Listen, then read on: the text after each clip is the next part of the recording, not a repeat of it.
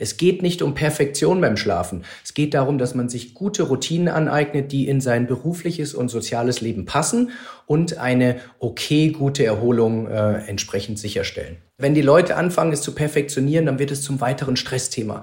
Ähm, und dann ist Druck drauf und dann geht der Schuss tatsächlich nach hinten los.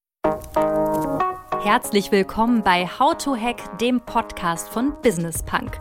Schön, dass ihr dabei seid und jetzt Ohren auf, denn bei uns verraten euch erfolgreiche Gründerinnen und Gründer, Macherinnen und Macher und Kreative, was sie in ihrem Job anders machen. Unsere Gäste erklären euch ihre persönlichen Tipps und Hacks fürs Arbeitsleben. Das Beste daran, hier wird nicht um den heißen Brei herumgeredet, sondern es gibt handfeste Learnings. Ich bin Jana, Fernsehredakteurin und Moderatorin und ich freue mich riesig, Gastgeberin dieses Podcasts zu sein. Schön, dass ihr wieder mit dabei seid und gemeinsam mit uns in diesem Monat viel Neues über die Themen Ziele und Vorsätze lernt. Viele starten ja hoch motiviert in das neue Jahr und ja, nach kurzer Zeit sind die guten Vorsätze auch schon wieder verpufft. Wir wollen euch gemeinsam mit unseren Gästen helfen, ja, dass genau das nicht mehr passiert. Und heute geht es um das Ziel besser und vor allem erholsamer schlafen und wie wir das hinbekommen. Aber erstmal begrüße ich natürlich meine Lieblingsfranzösin und Redakteurin der Audio Alliance, Lucille. Bonjour, Lucille. Bonjour, Jana. Lucille, schläfst du eigentlich gut? Oder wachst du manchmal morgens auf und bist ja trotz acht Stunden Schlaf komplett gerädert? Hau mal raus. Ähm, also, ich muss sagen, dass ich eigentlich ganz gut schlafe, äh, aber dafür sehr lange. Ich brauche so acht bis neun Stunden pro Nacht. Also schon wow. sehr, sehr lang. ähm, aber trotzdem kenne ich irgendwie das Gefühl, was du beschreibst. Und du? Ja, ich kenne das sowas von. Also, dass man morgens aufwacht und trotz viel Schlaf irgendwie denkt, boah, ich bin total gerädert. Deshalb steht besser und erholsamer Schlafen auch ganz oben auf meiner Vorsätzeliste in diesem Jahr.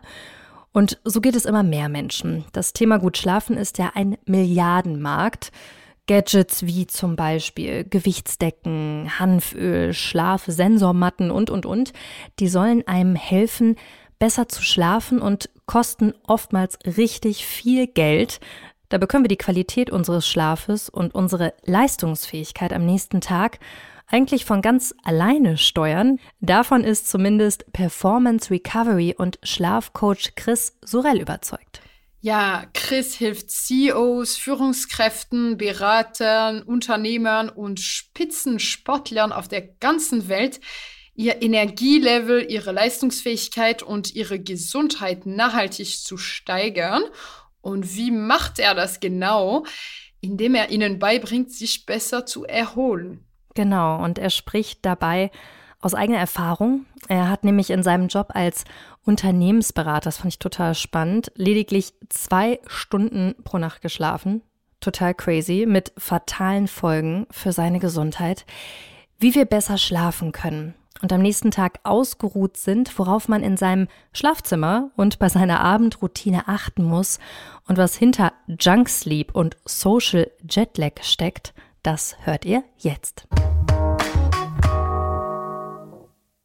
Hallo Chris, hast du gut geschlafen? Jana, ich grüße dich. Heute hatte ich tatsächlich eine eher schlechte Nacht, weil wir haben einen neuen Hund, einen ganz jungen, und der hat heute Nacht häufiger gebellt als sonst. Äh, von daher ein bisschen disrupted, wie man im Englischen sagt. Aber was kein Problem ist, es geht beim Schlaf nicht um Perfektion, sondern es geht darum, dass wir unsere Gewohnheiten in die richtige Richtung schieben. Und ich glaube, darüber werden wir heute viel reden dürfen. Genau darum geht's. Und ich kann dir sagen, ich kann dich beruhigen, ich hatte auch echt eine verdammt schlechte Nacht. Und deswegen hoffe ich, dass ich jetzt viele Tipps und Hacks von dir bekomme, wie ich in Zukunft besser schlafe. Ich würde tatsächlich gerne mal mit der Arbeitswelt starten. Lange Zeit gerne. haben sich ja Top-Manager extrem damit gebrüstet, mit möglichst wenig Schlaf auszukommen. Wer viel Schlaf braucht, ist ein Schwächling, gerade im Arbeitsleben. Du beschäftigst dich ja viel mit Personen aus der mhm. Arbeitswelt. Hat sich das geändert? Es ist ein Trend erkennbar, ganz klar, weil die neue Manager-Generation viel offener ist für die wissenschaftlichen Erkenntnisse, die einfach sehr, sehr eindeutig sind, was im Schlaf passiert, welche physiologischen Prozesse ablaufen. Vor 20, 30 Jahren wussten wir einfach viel zu wenig. Man dachte, Schlaf sei verschenkte, verlorene Zeit. Und daher kommt auch so der, äh, dieses Mindset. Man muss aber auch sagen, es ist noch bei Weitem nicht so schön, wie es oft auf LinkedIn oder wo auch immer äh, heißt, dass alle nur noch über Mental Health reden und dass das Wichtigste sei. Vor Ort in den Unternehmenskulturen äh, ist schon auch noch äh, die, äh, sag ich mal, die Prämisse da, dass die Arbeit als erstes kommt und dann gesundheitliche Themen etc. Und Jana, ich muss sagen, ich finde es auch schön, dass du es direkt in einen beruflichen Kontext stellst, weil viele Manager, äh, mit denen ich spreche, gerade am Anfang in so einem Prozess, sagen auch, dass Schlaf reine Privatsache sei. Denn es passiert ja zu Hause, es passiert außerhalb der Arbeitszeit. Aber wie unser Schlaf ist, wird maßgeblich darüber entschieden, was wir tagsüber machen. Und einen Großteil der Zeit tagsüber verbringen wir nun mal in der Arbeit. Das heißt, wie wir die Zeit vor Ort verbringen, wie wir stehen, sitzen, was wir essen, wie, wir, wie viel Stress wir haben, all diese Dinge haben Einfluss auf den Schlaf. Von daher sehe ich es wie du, dass es ein integraler Bestandteil der heutigen Management-Diskussion sein sollte. Deswegen hast du auch viele Kunden aus diesem Bereich. Ich habe auf deiner Website gesehen, das fand ich ganz interessant, vor allen Dingen Unternehmensberatungen, KPMG, Roland Berger, wo man ja eigentlich denken würde, okay, da ist Schlaf jetzt eher nicht so wichtig. Ich komme selber aus der, aus der Unternehmensberatung. 2003 habe ich als Praktikant bei Roland Berger angefangen, dann 2004 fest eingestiegen, durfte da eine schöne Zeit verbringen. Ich mag die Unternehmensberatung, bin, ist nicht immer eine beliebte Aussage, aber ich finde es tatsächlich schön. Man darf viel lernen, man darf intensiv arbeiten und es ist ja auch eine bewusste Entscheidung, sich für längere Arbeitszeiten dann für ein paar Jahre, äh, ich sag mal, ins, ins Zeug zu äh, knien. Aber auch da und gerade da hat eben auch diese Erkenntnis eingesetzt, dass wir viel leistungsfähiger sind, länger gesund bleiben, äh, wenn wir eben den Schlaf priorisieren. Denn man muss, und das ist so ein großer Mythos, den viele noch im Kopf haben, und so dachte ich auch früher, als ich jung war.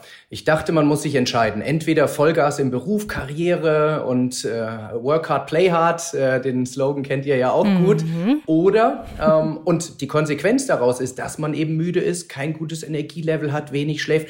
Oder die andere Variante eher so das gemütliche Aussteigerleben, dass man seine Gesundheit priorisiert, Wellbeing, so ich sag mal Hängematten-Style, bewusst provokant. Genau. So, der Punkt ist aber, es gibt einen dritten Weg. Und äh, dieser dritte Weg heißt, dass man nichts von seinen Ambitionen, von seinem Stresslevel, von seinen seinen Zielen runternehmen muss, es aber gelingt, trotzdem, wir nennen es in unserer Welt strategische Erholungselemente, also Strategic Recovery, in den stressigen Alltag zu integrieren.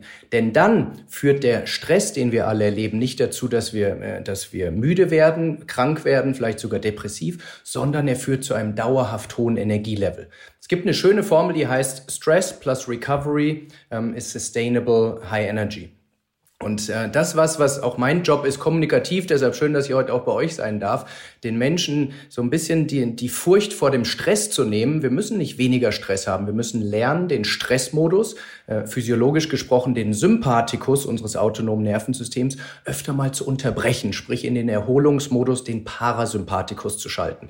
Und wenn uns das gelingt, dann, wie gesagt, können wir voll auf dem Gas bleiben, play hard, work hard, aber auch recover hard, um, um euren Slogan noch äh, zu ergänzen. Sehr schön, dass du den Business Punk Slogan direkt mit reingebracht hast.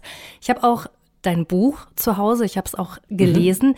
und da stand auch so ein schöner Spruch drin, man kann nur Gas geben, wenn die Bremse auch richtig ja funktioniert. Ja. Ich hoffe, ich habe es richtig zitiert. Ja, das ist ein Spruch, der ich krieg jetzt wieder Gänsehaut witzigerweise und es ist wirklich so, weil das den habe ich nicht erfunden diesen Spruch, sondern ich war mal vor äh, ja, über zehn Jahren in einem sehr äh, tiefen Punkt in meinem Leben. Äh, ich hatte bewusst entschieden, meinen Schlaf nur noch auf zwei Stunden pro Nacht zu reduzieren, dass ich äh, neben meinem Managerjob damals, der elf, zwölf Stunden am Tag ging, noch ein Startup gründen konnte bis vier Uhr morgens ähm, und dachte, dachte, wie gesagt, Schlaf ist Zeitverschwendung, war noch voll in diesem alten Mindset, was du eingangs zitiert hast. So, und das ist richtig in die Hose gegangen. Ähm, ich war an einem sehr tiefen Punkt im Leben, der mich auch fast mein Leben gekostet hätte. Aber es war auch ein Wendepunkt. Ähm, es war, hat mir die Möglichkeit gegeben, ganz viele Dinge zu hinterfragen. Und ich durfte dann mit einem sehr renommierten Experten arbeiten. Ähm, und in der ersten Session mit ihm hat er mich tatsächlich gefragt. Er sagte, Chris, was ist das Wichtigste an einem Formel 1 Rennauto? Und meine Antwort war Geschwindigkeit. Und er sagte, nein, Chris, es sind die Bremsen. Denn nur wenn du Bremsen hast, die so stark sind wie dein Motor, dann hast du Kontrolle über dein Auto. Denn sonst in der ersten Kurve fährst du gegen die Wand. Das ist das, was ich einmal erlebt hatte und ich wollte es äh, kein zweites Mal tun.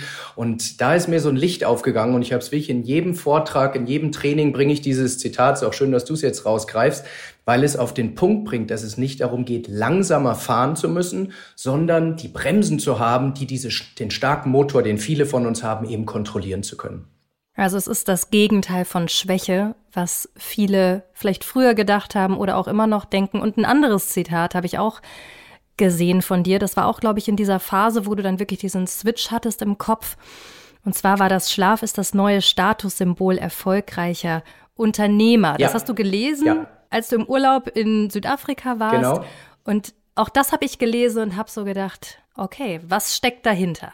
Es ist wirklich diese Erkenntnis, es gibt ja so immer so ein paar Sprüche in, in der Social-Media-Welt auf Facebook oder so. Einer war, äh, man denkt, die Menschen in, in äh, Designeranzügen seien wichtig, bis man versteht, dass die Typen in Kapuzenpullis sie beauftragen.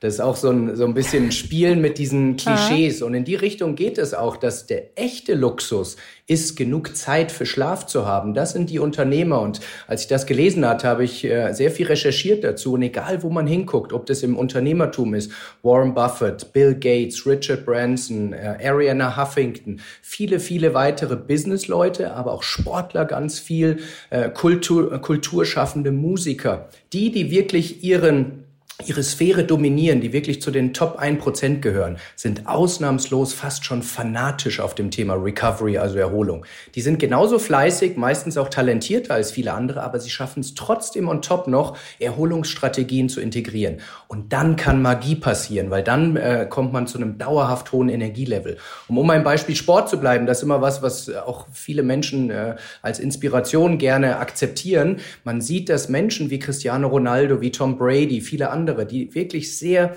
äh, perfektionistisch beim Thema Recovery sind, viel längere Karrieren haben mit weniger Verletzungspausen und dementsprechend sehr viel länger erfolgreich sein können.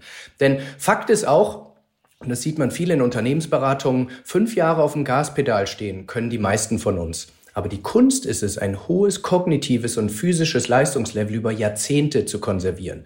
Und das ist ähm, das, äh, wo ich sagte, Stress plus Erholung, da passiert eben die Magie. Also man kann sagen, dass Recovery, das Schlaf, das Erholung auch wirtschaftlich Sinn macht. Absolut. Da kommen wir jetzt natürlich in, in einen Punkt, wo Kritiker sehr viele Gegenargumente äh, haben werden. Deshalb, es gibt Rechnungen, äh, die Startups, die sich mit dem Thema Schlaf etc. beschäftigen, mal angestellt haben. Es gibt auch von, von der Gallup Foundation äh, Kalkulationen, wie viel ist die Volkswirtschaft Amerika, Japan, Europa äh, im Jahr kostet, wenn die Menschen zu wenig schlafen. Da kommen hohe Milliardenbeträge raus, ähm, aber letztendlich für einen Unternehmer vor Ort, äh, ich hatte auf der Bits und Brezels, wo wir uns ja auch gesehen haben, hatte ich auch äh, einen Manager auf der Bühne von einem sehr großen, sehr schnell wachsenden Startup äh, gehört. Äh, der sagte hier von vier Tage Woche mehr Erholung und sowas hält er gar nichts, weil jede Stunde, die wir zusätzlich arbeiten, wachsen wir schneller. Und das natürlich ganz kurzfristig erstmal eine, eine Argumentation, die schwer äh, zu knacken ist und schwer zu widerlegen ist. Fakt ist aber, wenn man einen mittel- bis langfristigen Ansatz fährt, dann ist es tatsächlich etwas, wo ein Business Case da ist, würde ich sagen. Wie gesagt, ich kann es nicht in einem Excel-Sheet beweisen. Fakt ist aber, äh, dass gesunde, produktive Mitarbeiter sehr viel mehr Wert kreieren und, und jetzt kommt ein ganz wichtiger Punkt, gerade jetzt in Zeiten von Fachkräftemangel etc., viel geringere äh, Fluktuationsquoten haben.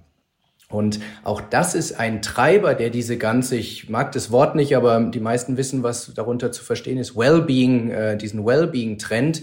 In manchen Unternehmen wird er nur deshalb getrieben, weil sie wissen, dass sie sonst auf dem Recruiting-Markt keine Chance haben. Kann man finden, wie man will, aber wir sehen, MitarbeiterInnen haben eine große Verhandlungsmacht im Moment und äh, während den Unternehmensberatungen, ich habe noch gehört an meinem ersten Tag, ich soll in den ersten 18 Monaten nicht an Urlaub denken. So, heute kommen äh, die neuen BewerberInnen äh, ins Gespräch und fragen, ob Sabbaticals möglich sind.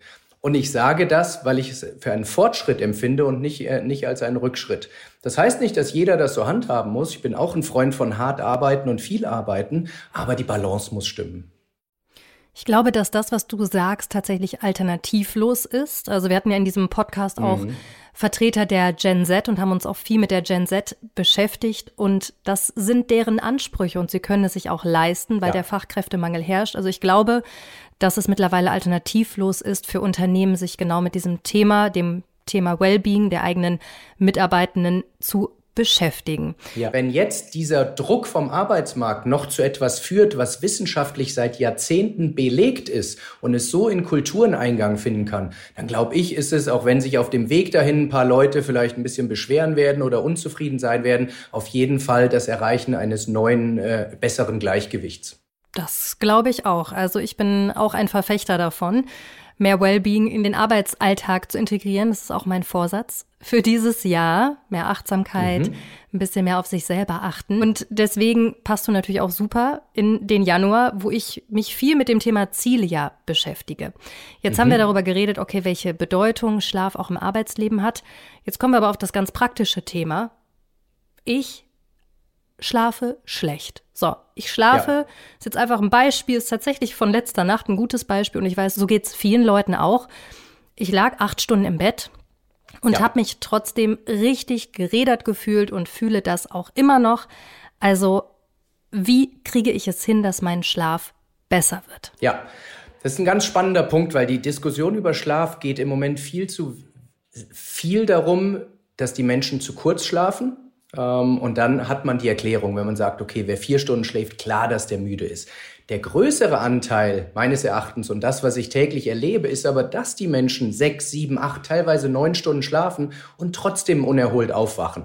Und dafür gibt es einen Fachbegriff, der heißt Junk Sleep. Junk Food kennen wir alle. Junk Food heißt, du isst zwar genug, aber du kriegst nicht die richtigen Nährstoffe. Und analog dazu ist Junk Sleep, dass wir zwar genug Zeit schlafen, aber nicht genug Zeit in den verschiedenen erholsamen Schlafphasen verbringen. Da müssen wir ein bisschen in die Physiologie einsteigen, aber es gibt den Tiefschlaf, wo wir körperlich erholen, es gibt den REM-Schlaf, wo wir emotional erholen und dann noch den Leichtschlaf. Und was wir beobachten ist, dass ohne dass ich jetzt deine Daten von gestern kenne, ich glaube, du misst noch nicht, aber meine Vermutung ist, dass du trotz dieser acht Stunden Gesamtschlafzeit nur einen Bruchteil des Tiefschlafs und vielleicht sogar auch zu wenig REM-Schlaf hast, denn das ist das, was wir hundertfach, tausendfach in unseren Klientinnen-Daten immer und immer wieder sehen. Jetzt sag mir bitte, wie kann ich das ändern? Ja, es ist der, das, das Vorgehen dazu nennen wir Tiefschlafverdichtung. Äh, ein kompliziertes Wort, aber wenn man es einmal erklärt hat, weiß man, was dahinter steht. Tiefschlafverdichtung bedeutet, dass wir mehr Tiefschlaf kriegen, ohne länger zu schlafen. Das heißt, der Tiefschlafanteil steigt. Und das ist etwas, was wir in unseren Coachings äh, sehr strukturiert machen. Ähm, man muss verschiedene Dinge beachten im ersten Schritt und wir können gleich Beispiele machen. Ich gebe nur einmal den, das gesamte Framework. Im ersten Schritt geht es darum, sogenannte Tiefschlafkiller zu identifizieren. Das sind einfach Gründe, das kann Licht, das kann Geräusche, das kann Koffein, das kann zu später Sport sein, das kann Ernährung sein. Es gibt viele, viele Gründe, aber das ist typischerweise schon ein großer Grund, warum Menschen zu wenig Tiefschlaf kriegen. Denn jedes System und damit auch das physiologische System Tiefschlaf ist immer nur so stark wie das schwächste Glied. Wenn du dir zum Beispiel eine Pflanze vorstellst, die nicht mehr wächst, dann liegt es oft daran, dass ihr ein Nährstoff fehlt. Wenn man diesen Nährstoff jetzt supplementiert, dann kann die Pflanze auf das nächste Level wachsen. Und genauso ist es mit dem Tiefschlaf. Wenn wir den, das schwächste Glied identifizieren und beseitigen, dann wächst der Tiefschlaf äh, die Dauer aufs, aufs nächste Niveau. Und ich gebe ein Beispiel, was äh, ich denke viele hier ansprechen wird. Koffein, Kaffee. Die meisten Menschen haben schon mal gehört, dass Kaffee nicht so gut für den Schlaf ist. So, aber jetzt kommt's mindestens äh, oder äh, ein großer Anteil davon wird auch sagen, dass es bei ihnen irgendwie so ein bisschen anders ist. Dass sie ganz einfach nach dem Abendessen noch ein Tässchen Kaffee oder zwei trinken können und sie schlafen wunderbar ein und sie schlafen sogar durch. Und daraus leiten sie ab, dass äh, Koffein keinen Schaden äh, anrichtet. Aber wir haben gerade schon über die Schlafphasen gesprochen. Wenn wir so eine Nacht messen, dann sehen wir, dass der Tiefschlaf quasi nicht existent ist. Weil mit Koffein im Blut, mit relevanten Mengen kommen wir nicht in den Tiefschlaf. Das heißt, den ersten Schritt, den ich allen Hörerinnen und Hörern mitgeben möchte, bewertet euren Schlaf nicht daran, ob ihr schnell einschlaft und durchschlaft, sondern wie euer Energielevel beim Aufwachen, während des Tages und bis in den Abend hinein ist. Und wenn ich jetzt dich richtig verstehe, Jana, sagst du, ja, genug geschlafen, aber mein Energielevel heute weit weg von, ich könnte Bäume ausreißen. Genau. So. Und mit diesem Verständnis hat man eine gewisse Offenheit, in die Fehlersuche zu gehen und, und Dinge zu verändern. Das heißt, später Koffein, Klassiker. Wir sind äh, dann sofort beim Alkohol. Alkohol heutzutage eine der oder wahrscheinlich die meist missbrauchte Einschlafhilfe weil Alkohol sediert, Alkohol macht uns müde und hilft Menschen, die gerade ein Problem mit ihren rasenden Gedanken haben, sprich nicht abschalten können, hilft Alkohol runterzukommen und tatsächlich einzuschlafen. Die sogenannte Einschlaflatenz sagen wir, also die Dauer, wenn das Licht aus ist, bis man einschläft, verkürzt sich mit Alkohol. Und das ist der Grund, warum viele es machen. Aber der Preis, den wir für diesen vermeintlichen Vorteil zahlen, der ist immens. Denn Alkohol zerschießt komplett unsere Schlafarchitektur aus Tiefschlaf, REM-Schlaf, Leichtschlafphasen. Das heißt, auch das ein Grund, warum viele Menschen, obwohl sie schnell einschlafen, äh, gerädert sind am nächsten Tag. Und die Liste könnte weitergehen. Es können Geräusche sein, äh, wenn man spät abends noch seine Spülmaschine zum Beispiel anmacht. Äh, man hat sich dran gewöhnt ähm, und schläft ein. Aber wir kommen nur in den Tiefschlaf, wenn wir uns komplett sicher fühlen.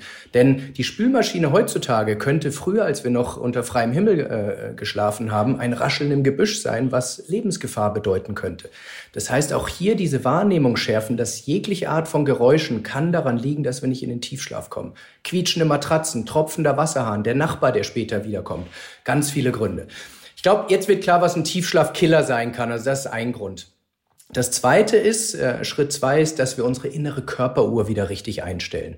Wir alle haben einen sogenannten zirkadianen Rhythmus in uns, ähm, der die Hormone steuert und vor allem steuert, wann wir uns frisch und hellwach fühlen, wann wir müde werden und wann wir einschlafen.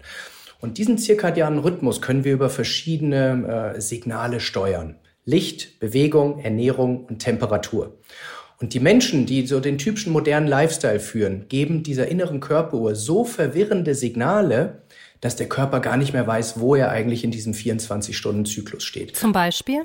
Naja, ähm, helles Licht am Abend, Klassiker. Die meisten sprechen über Blaulicht, aber da ist die Wissenschaft mittlerweile weiter. Es geht insgesamt um helles Licht.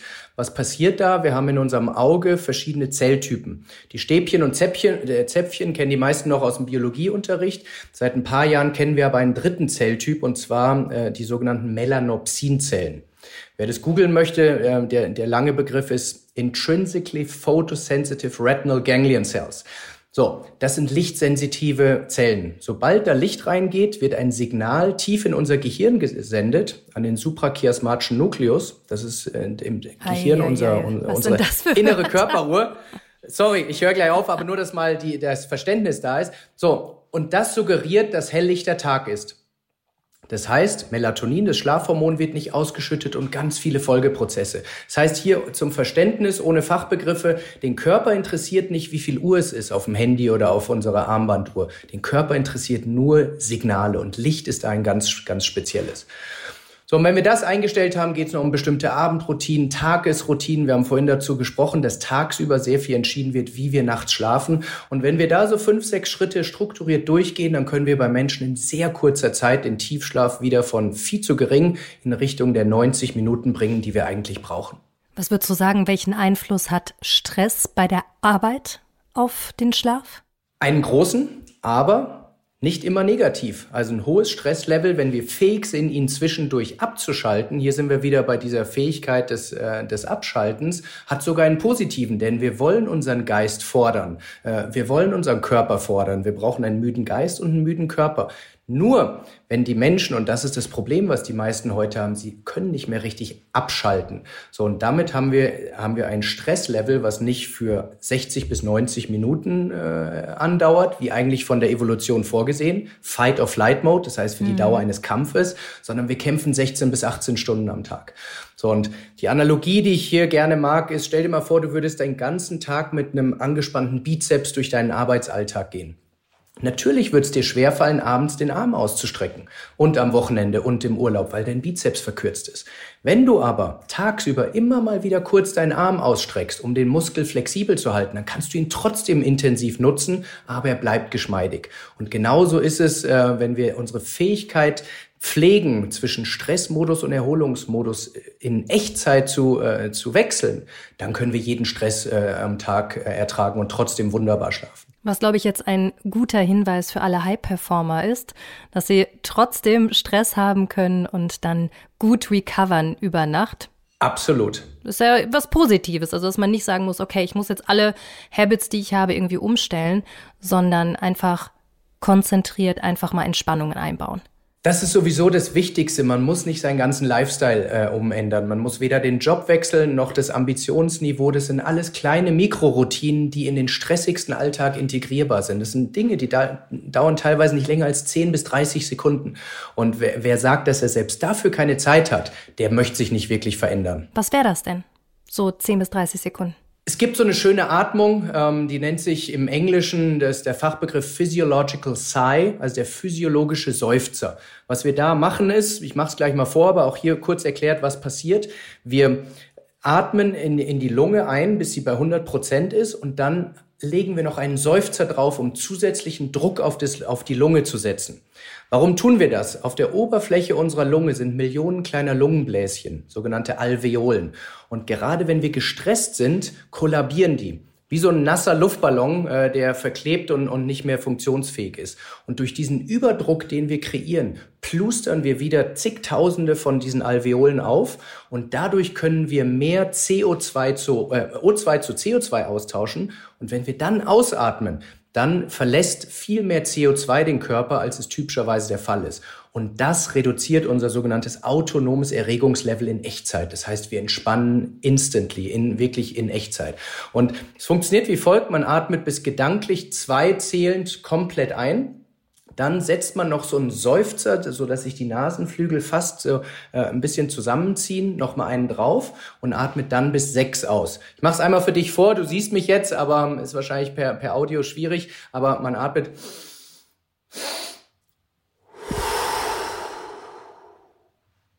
So, da reicht einmal tatsächlich. Die wissenschaftlich bekanntes, äh, bekannte schnellste Methode, um das autonome Erregungslevel zu reduzieren. Wer das zwei, drei, vier Mal pro Tag macht, hat, hat ein anderes, eine andere Fähigkeit abzuschalten als jemand, der das ignoriert. Es passt vor jedem Zoom-Call, äh, zwischen zwei Meetings, während Geschäftsreisen, es passt einfach immer rein. Und ähm, das ist nichts, was ich erfunden habe, das ist ein Reflex, der sehr tief in uns verankert ist. Überleg mal, was du machst, wenn du dich vom Weinen zum Beispiel beruhigst du seufzt. Das, das, mhm. So, das ist das. Wenn Menschen in klaustrophobischen, also in engen Umfeldern sind, dann äh, hat es auch gezeigt, dass die genau diese Atmung machen. Das heißt, es ist tief in uns drin. Wenn wir aber gestresst sind, vergessen wir es. Und wenn wir das quasi jetzt bewusst aktiv ein paar Mal über den Tag einbauen, dann ist unser kognitiver Bizeps, um in dem Beispiel zu bleiben, sehr viel elastischer und geschmeidiger, als es äh, sonst wäre. Das ist notiert, Chris. Das probiere ich auf jeden Fall mal aus. Ist denn auch eine Hilfe, so habe ich mir das oft gedacht, wenn ich jetzt zum Beispiel schlecht geschlafen habe, so wie letzte Nacht, dann lege ich mich halt mittags noch mal eine Stunde hin. Also kann man mhm. Schlaf nachholen oder vorschlafen? Ganz große Diskussion äh, und die wissenschaftlich präzise Antwort ist nein.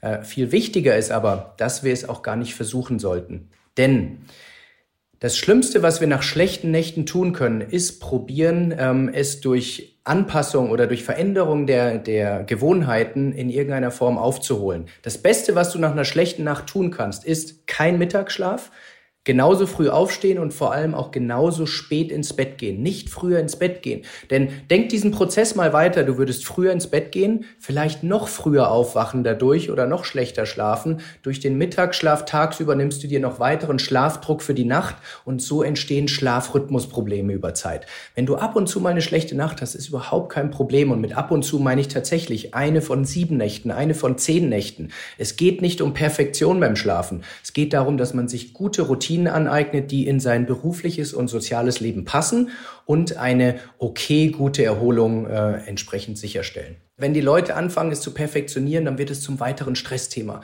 Ähm, und dann ist Druck drauf und dann geht der Schuss tatsächlich nach hinten los. Mhm.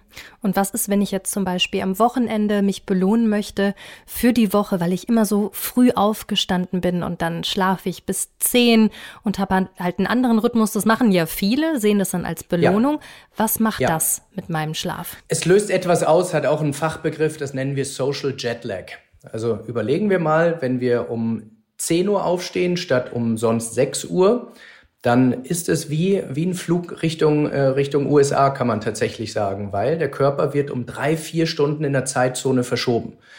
Und das, du sagst es, Menschen belohnen sich damit. Sie sind subjektiv sehr, äh, sehr nah an, an diesem Ausschlafen. Aber ähm, für den Schlafrhythmus und damit die Erholung ist es eine Katastrophe, muss man so sagen. Denn es bleibt ja nicht nur bei dem Flug Richtung Westen. Am Montag geht der Flug nach Osten zurück. Das heißt, wir haben zwei, drei Jetlags äh, pro Woche, mit die der Körper verarbeiten muss. Und nur weil wir das seit Jahren oder Jahrzehnten praktizieren, heißt noch lange nicht, dass wir uns daran gewöhnt haben. An einen Jetlag gewöhnen wir uns nie. Es ist immer wieder aufs Neue ein echter Kampf. Mhm, Deshalb lieber am Wochenende auch zur gleichen Zeit aufstehen. Klingt total kontraintuitiv für viele Menschen, aber wir optimieren und verbessern den Rhythmus und nicht die Schlafdauer pro Nacht. Das ist etwas, was ich probiere aus den Köpfen der Menschen rauszukriegen. Es geht nicht darum, die Schlafdauer pro Nacht zu maximieren.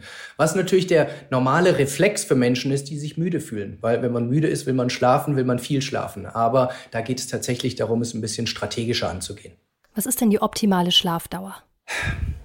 Die optimale Schlafdauer ist für mich persönlich, ich differenziere zwischen meiner Coaching-Perspektive und der wissenschaftlich richtigen Antwort. In meiner Coaching-Perspektive geht es darum, dass die optimale Schlafdauer ist, äh, was ins, in, ins Leben realistisch reinpasst ähm, und die Erholung über Zeit okay bis gut funktioniert. Die wissenschaftlich präzise Antwort ist, dass 99,99999, das sind sechs Neunen hinter dem Komma, fünf Zyklen brauchen, also 7,5 Stunden. Es gibt genetische Kurzschläfer, bei denen ist das sogenannte DEC2-Gen tatsächlich mutiert. Die brauchen sechs Stunden. Mhm. Die brauchen, niemand kommt mit vier Stunden klar. Viele machen es, ähm, weil es mit Willenskraft und Disziplin und Koffein und anderen Hilfsmitteln funktioniert. Aber nur weil es funktioniert, heißt nicht, dass es physiologisch das Richtige ist. Stell dir vor, wir würden aus, unserem, äh, aus unserer Luft 20 Prozent Sauerstoff rausnehmen. Wir würden noch irgendwie klarkommen, aber wir würden viel schneller hecheln und viele Prozesse in unserem Körper würden über Zeit erodieren. Und so ähnlich können wir uns das vorstellen, wenn wir äh, dauerhaft weniger schlafen. Aber jetzt kommt wieder die Coaching-Perspektive. Es bringt nichts mit erhobenem Zeigefinger und der Wissenschaft zu wedeln und zu sagen, du musst, du musst, du musst, sondern ich möchte für meine Klientinnen und Klienten Wege finden, wie es trotzdem besser funktioniert. Und wenn wir jetzt jemanden haben, der beruflich und oder privat bedingt einfach nicht mehr als sechs Stunden schlafen kann, dann frage ich ihn, ob es nicht wenigstens ein, zwei Abende, Nächte pro Woche gibt, wo man einen weiteren Zyklus dranhängen könnte. Dass man also zum Beispiel vier, fünf Nächte hat, äh, wo man sechs Stunden schläft und dann zwei Nächte, wo man siebeneinhalb Stunden schläft. Das ist schon ein großer Schritt in die richtige Richtung. Realistisch für viele, ähm, auch wenn es nicht die perfekte Lösung ist. Aber nach meiner Erfahrung geht es den wenigsten Menschen um Perfektion, sondern um einen Okay-Ansatz. Also ich gehöre definitiv zu den eher Langschläfern, würde ich mal sagen. Also mhm. siebeneinhalb bis acht Stunden brauche ich auf jeden Fall. Jetzt hast du oft deine Klienten schon angesprochen. Und das mhm. interessiert mich natürlich wie Bolle, was das für Leute sind. Also natürlich hast du jetzt schon gesagt, auch aus der Unternehmensberatung. Aber sind ja. da auch andere Leute wie die Mutter mit zwei Kindern, Schüler? Also wer gehört da dazu und was für Probleme haben ja. die? Ja, also ich kommen typischerweise aus der Unternehmensberatung, äh, DAX-Konzerne, also aus dem typischen Business, High-Performer-Bereich, Menschen, die viel arbeiten, wenig Zeit haben. So, das, äh, da habe ich gestartet. Aber äh, du hast mein Buch vorhin angesprochen, spätestens darüber, es war ein Spiegel-Bestseller, gleich in der ersten Woche haben wir gesehen, dass das Thema so groß in der Gesellschaft ist mittlerweile, dass es alle Gesellschaftsschichten, alle Einkommensschichten, alle sozialen Schichten, alle familiären Konstellationen äh, betrifft. Von daher probiere ich über die verschiedensten Wege und Maßnahmen jetzt auch in, in andere Bereiche zu gehen und zu helfen, äh, sei es Schulen besuchen. Äh, wir haben jetzt mit einer großen Hilfsorganisation ein Projekt, was wir konzipieren, um den Schichtdienst äh, und die, no die Rettungseinsätze zu verbessern, dass die, die, der Schichtdienst nicht so schädlich sein, sein wird. Dann ähm, im Ärztebereich, also im Gesundheitswesen, Riesenthema äh, mhm. mit äh, 24-Stunden-Schichten oder, oder teilweise länger. Also äh, ich habe gelernt, dass ich an viel mehr Stellen helfen kann, als ich ursprünglich dachte. Und, dem vor allem jetzt auch in 2023 probiere ich noch mehr gerecht zu werden, dass jemand noch mehr Menschen rankomme. Das heißt, wir machen jetzt auch viel mehr über Facebook ähm, äh, oder über Instagram äh, kostenlose Seminare etc., dass die Menschen Zugang zu diesem Wissen kriegen. Jetzt können das natürlich die Zuhörerinnen und Zuhörer nicht sehen, aber ich sehe es die ganze Zeit. Du hast etwas an deinem Finger, mhm. womit du wahrscheinlich deinen Schlaf trackst, würde ich jetzt mal sagen. Ein Ring. damit würde ich gerne nämlich zum nächsten Thema kommen. Jetzt haben wir darüber ja. geredet, okay, was bedeutet das für die Arbeitswelt? Was kann man tun, um besser zu schlafen? Und jetzt mhm. geht es so ein bisschen auch um so technische Hilfsmittel. Ja. Ne, da hast du auch in deinem Buch und in deinem Podcast auch drüber geredet, wie hilfreich ist es, sich selber zu tracken? Oder fällt man da nicht wieder in diese Selbstoptimierungsfalle rein? Das kann passieren, ganz eindeutig. Also ich bin ein großer Fan davon. Wir beschäftigen uns viel damit, weil wir sehen, dass in einem relevant großen Segment von Menschen es ein tatsächlicher Mehrwert ist. Ähm, und ich erkläre auch warum. Ähm, wenn ich zum Beispiel Menschen habe, die sagen, sie sind müde, hören sich ein bisschen an, was ich erzähle und so, aber so richtig glauben tun sie es noch nicht. Das mit dem Tiefschlaf und Koffein und so. Da sind ja zwei Herzen in einer Brust. Auf der einen Seite jemand, der ein bisschen Dinge behauptet, auf der anderen Seite äh, die alten Gewohnheiten, der Schwein Schweinehund etc. Und wenn man dann mit einem Tool, was vernünftig gut funktioniert, komme ich gleich zu, äh, welche Kriterien wir da ansetzen können, es mal schwarz auf weiß sieht, dass man zum Beispiel nur drei Minuten Tiefschlaf pro Nacht hat und eben nicht 90, wie man eigentlich haben sollte, dann kann das ein tatsächlicher Augenöffner sein für viele Menschen. Und diesen Aha-Moment, den brauche ich, äh, um die Menschen mitzunehmen auf eine Veränderungsreise. Ähm, und dafür ist es sehr, sehr hilfreich. Auf der anderen Seite, du hast einen wichtigen Punkt angesprochen, müssen Menschen auch selbst reflektiert sein und da helfe ich ihnen in, in, Gesprächen mit, ob sie mit den Daten denn auch gut umgehen können. Denn wenn man morgens aufsteht, als erstes sein Handy checkt, sieht, der Schlaf war bescheiden, so, dann kann das natürlich auch so ein, so ein negatives äh, Framing äh, sein, dass man sagt, okay, heute kann es ja nichts werden. Gerade ich darf auch viel mit Profisportlern arbeiten und da kann es natürlich dazu führen, dass man dann wirklich auch Selbstvertrauen verliert und sagt, heute kann ich nicht gut spielen oder nicht gut performen.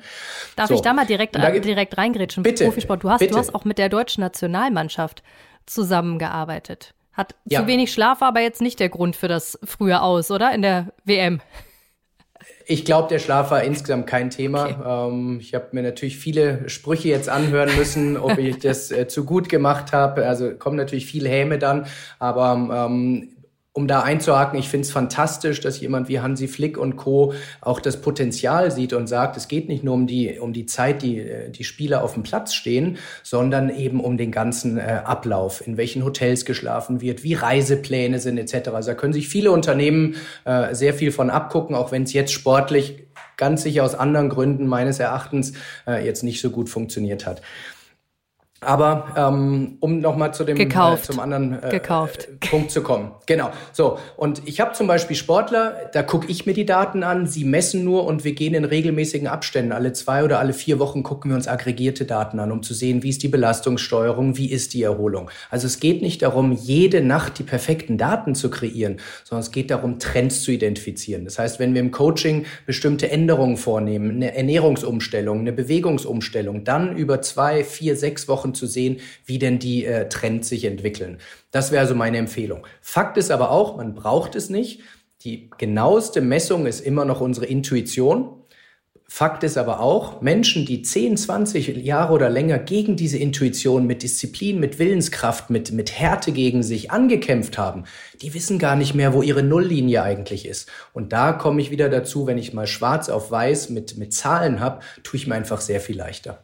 Und was ist da am besten? Also ich sehe jetzt, du hast diesen Ring am Finger. Wir müssen ja jetzt mhm. keine Marken nennen, aber es geht ja von bis. Von einer App, die man ja. einfach auf dem Handy hat, ähm, ja. über einen Fitness-Tracker bis hin zum Ring. Was würdest du denn sagen? Was ist besser? Ja, also, äh, ich bin mit keiner der Firmen oder der Anbieter irgendwie verbandelt oder so. Das, was ich sage, ist wirklich meine Erfahrung und, und das Verständnis, wie die funktionieren.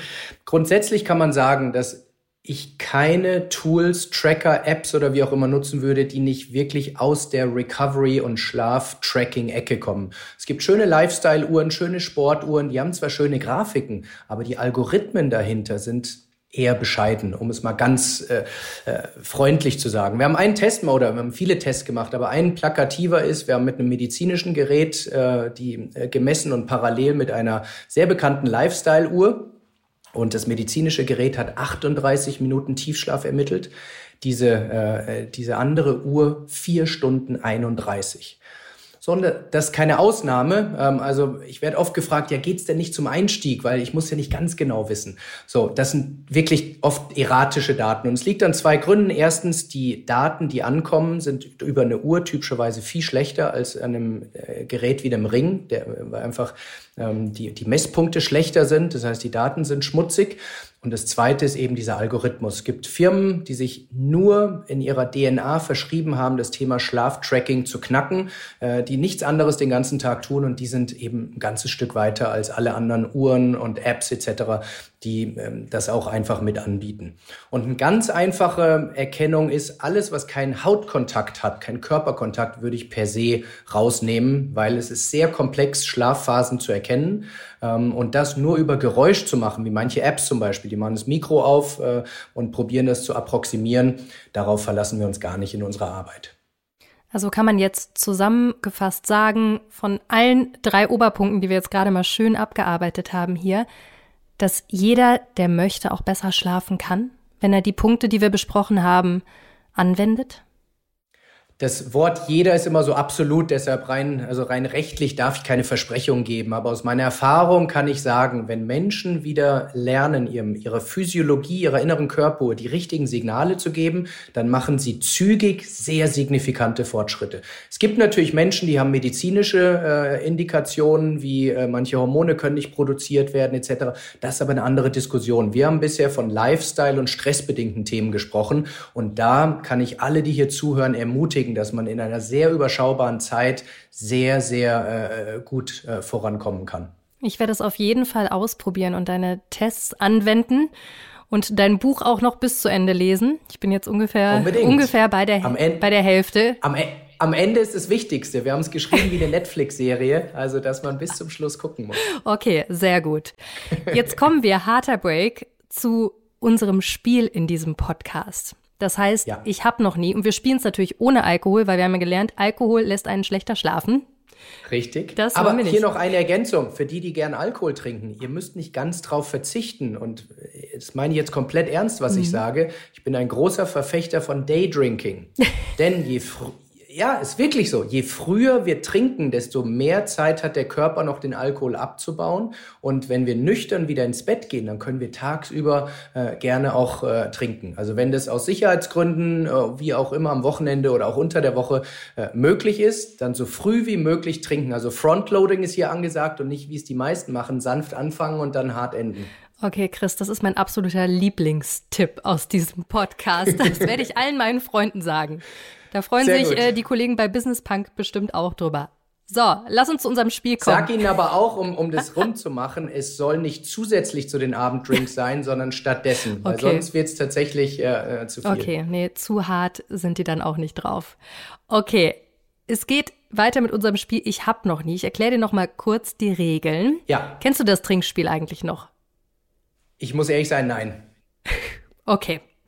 Ich erkläre es dir. Und zwar, wenn deine Antwort auf meine Frage doch ist, dann musst mhm. du einen Schluck trinken. Ich sehe, neben mhm. dir steht eine Karaffe mit Wasser. Und Jawohl. wenn deine Antwort stimmt ist, dann kannst du das Glas stehen lassen. Wir probieren es einfach mal aus. Darf ich aber auch alles andere sagen? Nee, natürlich. Oder nur eins nein, von den nein, beiden? Nein, nein. Okay. Du kannst auch alles andere sagen, aber beziehungsweise dein Doch oder dein Stimmt ein bisschen mehr begründen. Wir probieren es einfach mal aus. Aha. Also, ich habe noch nie mehr als zwölf Stunden am Stück geschlafen. Das ist eine korrekte Aussage. Ah, okay, also stimmt. Das heißt, du musst nichts trinken. Also hast wirklich ja. noch nie, noch nie länger als zwölf Stunden. Also ob ich jetzt mal mit 17 im Volldelirium tatsächlich länger geschlafen habe, das kann ich jetzt nicht sagen. Aber so in meinem Erwachsenenleben in den letzten 25 Jahren definitiv nein. Mhm. Ich überlege gerade bei, bei mir, ich glaube, wenn auch mit ein bisschen ja, Dösen zwischendurch und nochmal auf dem Handy flitschen, aber ich glaube bei mir auch nicht. Okay, weiter geht's. Ich habe noch nie bei einem Klienten die Hoffnung aufgegeben. Doch. Ach was. Was war das für eine? Prost. Genau, erstmal einen Schluck trinken. Mhm. Das war ein großer Schluck. Okay, warum ja. und wer war das? Also wer es war, äh, kann ich natürlich nicht sagen, aber ich kann sagen, äh, es war ein, ein sehr aus der klassischen, äh, von den Menschen, die du am Anfang äh, gemeint hast, also aus der ganz alten Schule, äh, jemand, der im Wissen was die Wissenschaft, was die jungen Menschen, was gesund ist etc. trotzdem einfach nicht über seinen Schatten springen konnte. Der war so tief in seiner Welt, dass Arbeit einfach das die Daseinsberechtigung ist. Wenn man vor zwei ins Bett geht, dann hat man nur einen halben Tag frei gemacht und solche Dinge. Es war so tief verankert, dass ich gesagt habe, okay, never convince people. Das ist ein, mhm. ist ein Spruch, den ich sehr gerne mag, der aus dem Marketing kommt. Also ich arbeite sehr gern mit Menschen, die Lösungen suchen und ich fange am Anfang auch gerne an, noch einen, einen Motivationsschub zu geben. Aber wenn jemand nachhaltig in einem anderen Denkkonstrukt verhaftet ist, dann ist es nicht mein Job, äh, ihn zu bekehren. Und deshalb da ganz klar die Antwort doch. Wie ist er denn überhaupt bei dir gelandet? Über die Firma, in der er arbeitet. Also es war ein Executive Coaching, was angeboten wurde und man macht's ja, äh, damit man modern wirkt äh, etc. Aber man kriegt schon sehr schnell raus, äh, wie jemand tickt. Und wie gesagt, viele, einen überwiegenden Teil darf ich auf eine Transformationsreise begleiten, aber eben auf keinen Fall 100 Prozent. Okay, weiter geht's. Ich habe noch nie zu hohe Vorsätze gehabt. Doch, ganz, also bis vor zehn Jahren. Ach so, ich muss trinken. Prost. Prost. Passt ganz gut, passt ist. ganz gut, wo wir hier jetzt äh, am Anfang des Jahres sind. Ja, also in meinem alten Leben habe ich 10, 15 Punkte gehabt, die waren so lang, dass ich es ohne abzulesen mir gar nicht merken konnte, äh, weil ich zwei Dinge nicht konnte. Erstens priorisieren konnte ich nicht äh, und zweitens ähm, äh, mein Ambitionslevel in irgendeiner Form äh, kontrollieren. Das heißt, ich wollte alles machen und da steckt dann auch schon so ein Treiber drin, dass man es gar nicht schaffen kann. Äh, also viele Menschen wollen sich ja unterbewusst bestrafen äh, durch Nicht-Erreichen. Ähm, und da ist natürlich der erste Schritt getan, wenn man Vorsätze definiert mit 10, 15 Punkten, äh, wo drei schon vielleicht äh, gar nicht erreichbar wären. Okay, also da unser Learning draus, vielleicht eher so kleinere Mikroziele sich setzen, die realistischer zu erreichen sind? Ja, also ich bin generell gar kein Freund von Vorsätzen. Ähm, und äh, wenn wir Zeit haben, können wir da kurz einsteigen, weil die, meisten Leute auf LinkedIn postet jeder seine Vorsätze äh, etc. Aber Vorsätze haben ein Grundproblem. Zwei Grundprobleme. Erstens, sie sind rational und selten emotional, macht einen riesen Unterschied für die Verhaltensänderung. Und zweitens, sie werden mit Disziplin und Willenskraft durchgesetzt. Das heißt, jemand, der ein Dreivierteljahr keinen Sport gemacht hat, nimmt sich vor, ab 1. Januar 0 Uhr jetzt dreimal die Woche 10 Kilometer zu laufen. Das funktioniert im Januar. Das funktioniert, wenn er oder sie sehr willensstark ist, vielleicht noch im Februar, aber irgendwann äh, kommt äh, das Leben. Deshalb, wenn ich Menschen auf eine Veränderung begleite, dann gucken wir, dass wir möglichst nie Willenskraft und Disziplin brauchen. Denn das sind sehr endliche Ressourcen, die wir im Arbeitsalltag, im, in sozialen Interaktionen verbrauchen, aber doch nicht für unsere Vorsätze. So, das heißt, Mikroschritte. Äh, äh, ein, ein Habit, eine Gewohnheit, die ich mir vor Jahren angewöhnt habe, ist, um ein Beispiel zu geben meiner Philosophie hier, ich mache jeden Tag eine Liegestütze. So würden die meisten sagen, kann ja jeder. Ja, aber wer macht's denn? Ich habe, als ich Corona hatte, eine Liegestütze gemacht. Immer, seit Jahren eine Liegestütze. Manchmal sind es 10, manchmal sind es 20, manchmal sind es 100. Aber nie weniger als eins. Denn im Rhythmus bleiben, Momentum halten, das ist das, worum es geht. Denn von eins auf zwei zu gehen, ist schon so viel einfacher. Von zwei auf fünf noch einfacher. Und irgendwann ist es wie Zähne putzen oder Autofahren. Aber von null auf eins ist der größte Schritt. Und darum geht es. Und den sollten wir uns nicht zu hoch setzen, wenn wir äh, sofort ein, ein, ein Riesenziel definieren. Und das passiert durch die Bank bei den Neujahrsvorsätzen und nicht nur einmal, sondern wie gerade bei mir früher genannt, 10, 15 Mal. Und dann wundern sich die Menschen, warum im Februar wieder alles beim Alten ist. Da sprichst du mir tatsächlich aus der Seele, weil es mir genauso ging. Und deswegen habe ich mir in diesem Jahr vorgenommen, mir diese Mikroziele mhm zu setzen. Also wie du das mit der einen Liegestütze hast, habe ich es mit mindestens 15 Minuten am Tag Bewegung. Okay. Egal, egal was ja, es schön. ist. Ich versuche Pilates oder sowas mhm. zu machen, aber 15 Minuten, das ist etwas, was für mich definitiv realistisch mhm. ist. Die Jahre davor waren es bestimmt eine Stunde mhm. pro Tag oder mhm. sowas, was sehr, sehr mhm. unrealistisch ist. Also das werde ich mir auf jeden Fall merken und ich glaube, das habe ich sogar aus deinem Podcast mhm. mitgenommen. Schön. Diese, diese Info. Gibt es noch irgendwas, was du teilen möchtest, was noch Mikroziele, Mikrohabits sind für dich dieses Jahr? Ähm, tatsächlich gesündere Ernährung, mhm. Achtsamkeit. Mhm. schlafen. Mhm. Es geht bei mir tatsächlich, wie du vielleicht merkst, gar nicht um diese großen beruflichen, sondern es geht mir viel, eigentlich kommen wir jetzt perfekt, können wir den Kreis schließen zu dem, was wir am Anfang gesagt hab, haben, Wellbeing. Ja. Ne? Ja. Also ich als Person habe nämlich gemerkt, durch, ne, wir sind, sind ja in einer Gesellschaft, wo wir als dann High-Performer sind, so nennt man das dann mhm. ja, dass man an seine Grenzen kommt. Mhm. Und wenn man aber weiter auf diesem Level funktionieren möchte, habe ich gemerkt, muss ich an anderen Stellschrauben ja. drehen. Und genau deshalb haben wir auch diese Folge hier heute ja. aufgenommen, weil ich nicht, weil ich dieses Thema Recovery einfach super wichtig finde. Und ich glaube, genau das werden jetzt auch alle nach dem Hören dieser Folge auch mir zustimmen können, dass es sehr, sehr wichtig ist, dass wir leistungsfähig bleiben. Deswegen vielen, vielen Dank für das Gespräch, Chris. Und ich würde das Gespräch tatsächlich gerne beenden auch wieder mit einem Zitat von dir, weil du so viele schöne in deinem Buch hattest oder auch in deinem Podcast. Ich will dich nie unterbrechen, aber ich möchte mich auch bedanken, dass ich hier sein durfte. Es ist mir eine große Ehre, hat wahnsinnig Spaß gemacht, Jana, und ich freue mich, wenn wir uns bald wiedersehen. Ich mich auch. Auf LinkedIn sehen wir uns ja Gott sei Dank fast wöchentlich mit unseren Postings. Ja. Und ich beende den Podcast mit dem Satz, wo du eigentlich deine Podcasts auch immer mit beendest, weil ich den sehr, sehr schön fand. Und zwar, dass wir weniger rote Augen und mehr funkelnde Augen haben. Fand, ja. ich, fand ich sehr, sehr schön. Und ich hoffe, das habt ihr alle, die hier zugehört haben, auch nach dieser Folge. Also, bis bald, Chris. Danke dir, bis bald, ciao. Okay, wenn ich nur ein Learning aus dieser Folge mitnehmen müsste, dann dieses.